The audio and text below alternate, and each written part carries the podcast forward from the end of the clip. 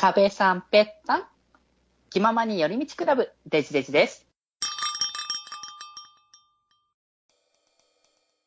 そこから、えっ、と、あれですね、バイトの、えープラチナムマスクということで、はい。まあ、これは察してました。これは若干察してましたけど、フル初解禁ですね。はい。あの、現在ですね。現在って言うとちょっとありますけど、収録当時、収録当時、収録当時に、えっ、と、アイドルマスター最大のグローイング、グローイングスターズ、えー、サイスタの方で、えっ、と、イベント中の、えータイミングでの初披露。ってことで、これはね、でも僕察してた、さすがに。前回の、あの、ダブルがやっぱあの流れで来てたから、まあ、もうそもそも楽曲として視聴段階ぐらいな感じでもう来てる曲だったら、もはや別に隠す必要もないなみたいな。まあ、ゲームやってる、ゲームで実装中で披露したっていうのは、全、えっ、と、フォースライブの時か。フォースライブの、えっ、と、トレジャーパーティーとか、あとは、あれか、えっ、と、シュガーリングパーティーとか、シュガーリングパーティーか。あの辺の時はゲーム実装のタイミング、そうだったじゃない？フォースじゃない。サードの時の、えートレパと、えっ、と、フォースの時のシュガリングオパーティー。あの辺の時と、まあ、同じ流れでゲーム実装時は、まだフル出てないけど、初フル披露って形で、そう、このプラチナマスクは、結構、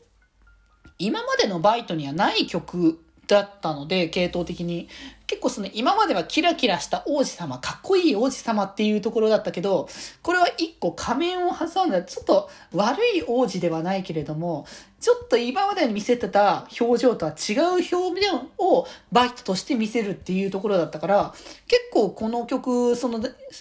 えっ、と、サイスタに来てやった時に結構新鮮な感覚ではあったんですけど、でも、これが多分、バイトが歌うからこその意味っていうところがあるのかなって結構思ってて、その、なんか系統的にはカフェが歌ってもいいかなとか思うぐらいの曲だけれども、これに関してはでも、だからこそ、えっ、と、バイトだからこそ歌う意味みたいなものがあるのかなっていうのは結構感じてて。いや、だから本当ね、これをまたね、また今後も歌い継いでいくと、またまた違った一面とか見れるのかなとか思いつつ、その演出的にね、椅子に腰をかけて、こう、もうなんか、なんか、なんていうんだろう、こう、まあ、王子様なんだろうけど、ちょっとその、悪巧みじゃないけどさ、そういうちょっと黒い影をはらむような王子様みたいな感じの印象もあって、あ椅子からスタート、なんかゴールドとか、ね、ジロちゃんがやってたソロの、あの辺とかちょっと思い出したよね。椅子からのスタートとかってなると。なんかこれはこれでまたね、あの、かっこよさと風格みたいなものが出て、は、始まり方もめちゃくちゃ好きだったんですけど、からのラストとして、もうサイのね、彩りの歌。ということで、サイやっぱ3曲やりましたね。多分やるんじゃないかなってちょっと思ってたんですけど、3位に関して。でも本当にここでね、披露してくれてめちゃくちゃ良かった。いや、ほんとね、和ロックっていう方向性で、まあ、今までやっぱ、サイといえば、まあその元気なタイプの、まあ糸お菓子みたいなタイプのものと、ちょっとかっこいいけれども、和を重んじたみたいな感じの曲だったりとか、そういう方向性が多かった中で、こう、和を使ったかっこよさ。で、かつ、あの、ロックの方向性で持ってくるっていうところで、今までね、やっぱり、サイとして見せれた色と側面じゃない部分っていうのが結構この曲の中で現れてたんじゃないかなっていうのは結構あの聞いた段階で思ってたんですけど、もうバンバンなんか火が上がったりとか、こう、その時のなんかテンションとかこう気持ちとか、なんかそういう思いがなんかまっすぐまっすぐなんか伝わってくる。なんかその辺の表現が来るのがすごいね、あの、あ、いいじゃんっていうのをね、しみじみ、しみじみ感じたっていうところで、あなんかやっぱさ、こう、キリオがなんかこう、ああいうかっこいいとか、なんかああ歌うのって、なんか今までの印象としては、凛々しくは歌うけれども、なんかそことはちょっと違った見せ方。で、かつまあ、他の二人も、かっこいい、ここまでかっこいいに振ってみたいな感じの、ゴリゴリななんか、ワロックの方向性っていうもの自体をやっぱやってきてないからこそ、二人もやっぱ、その器量は分かりやすく見えるかもしれないけど、他に、二人に関しても全然違った側面、かっこよさ、みたいなものが広がってくるから、本当にね、あ、こういう出し方も今後あるんだっていう、なんか発見ではあるのかもしれないし、ここから発見されたことによって、なんか新しい一面をこの先で、サイの一面として出せるのかなっていうところを感じると、ワクワクするよね、それに関しては。なので、本当にね、こんな形で、まあ、ソロの、まあ、締めはね、ここまでの流れというところで、そうじゃない、ユニットのね、ということで。まあ、こっからはね、まあ、その他の公演も同じですけど、ビオドリとドアラというね、もう定番中の定番のね、もうサイド M としてはこれっていう感じの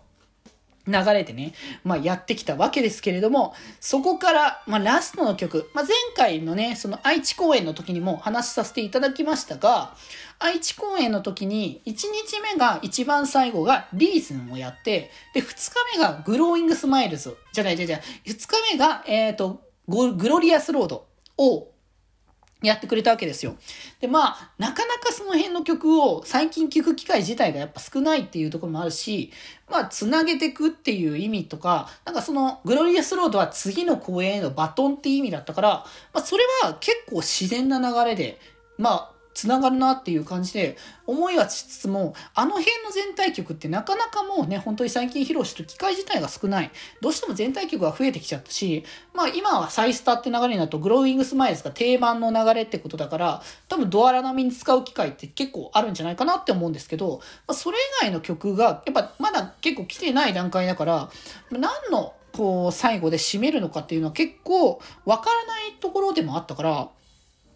だからね、それがどんな感じになんだろうって思って待ってたら、あのー、今回来たのが、ミート・ザ・ワールドだったということで、そっちか、なるほどなって思いましたよね。いやー、これはだからワールドトレジャーのね、テーマソングとして、あの、作られたね、楽曲ですけれど、ワートレか、なるほどなって。まあでも、ミートも、なんか、世界をつなげていくっていう感じのまあ楽曲であるよね。ツアーとしてやっぱいろんな各国を回った上で日本に戻ってきて、その全世界のいろいろなものをつなげた上でこの一つになるみたいな、まあ、感じのね楽曲なわけだから、あ、ここでね、あのミートをやるっていうのもわかるなとは思いつつ、ミートここで来るんだ、やったーみたいな感じの思い。なんか毎回この今回の、えっ、ー、と、最後の楽曲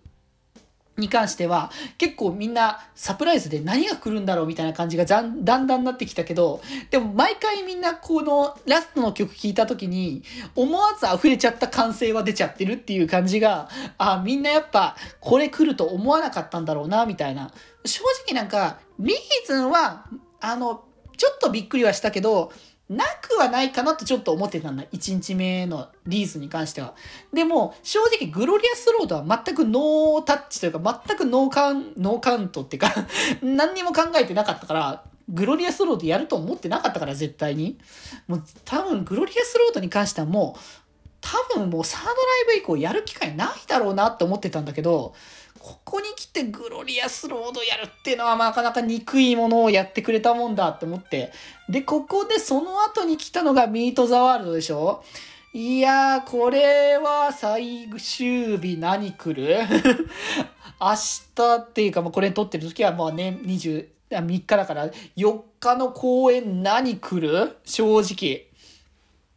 まあ、今までの全体曲をどんどんこう拾いつつみたいな感じなのであれば、まあそれはね、ファースト、ファーストはドアラだったし、まあ、セカンドからビオドリが来て、っていう形だったから、で、そのサードライブの時に、えっ、ー、と、リーズンとグロース、リアルストロードっていう全体曲があってって流れだったから、まあ、確かにミートが来るっていうのは自然にこう、まあ、3、サードライブずつのフォースライブってきたから、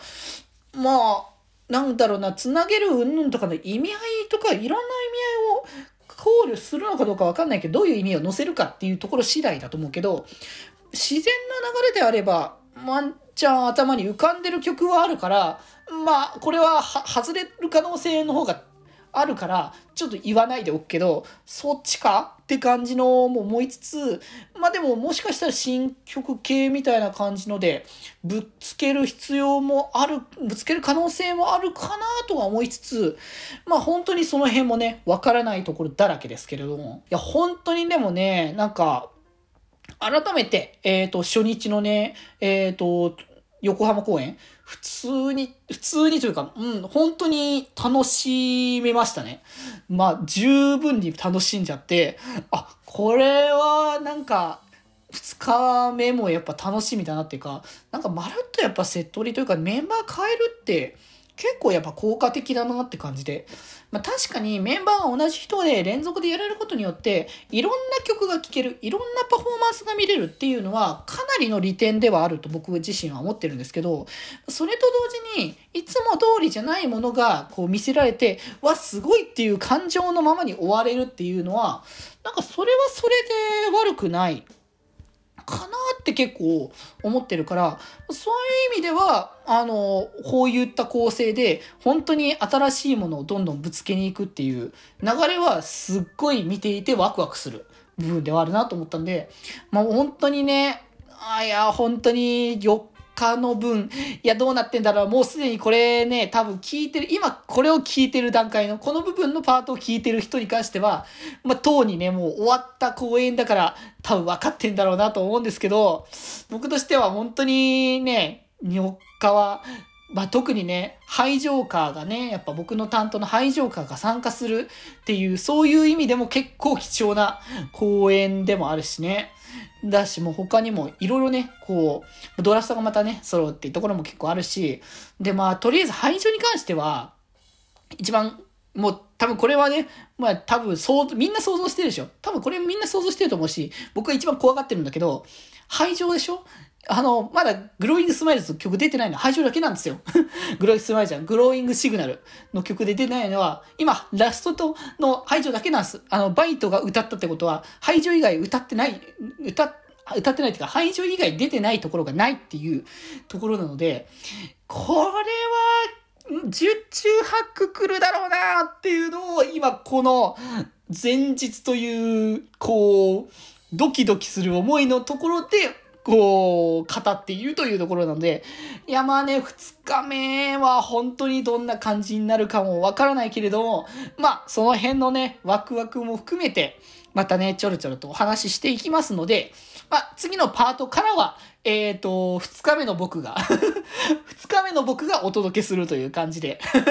はい。ぜひぜひね、まあ、この後もね、あの、アイドルマスターサイド M、セブンスライブステージ、グローグロー、えっ、ー、と、サンライトシグナルのお話、えー、続けていきますので、ぜひぜひ、まだこの後もね、聞いていただきたい、嬉しいかなと思います。気ままに寄り道クラブではメッセージを募集しております。メッセージの宛先は、ハッシュタグ、気まよりで募集しております。そして、気まよりでは、みんなで作るアットビーキを公開中。みんなで編集してね。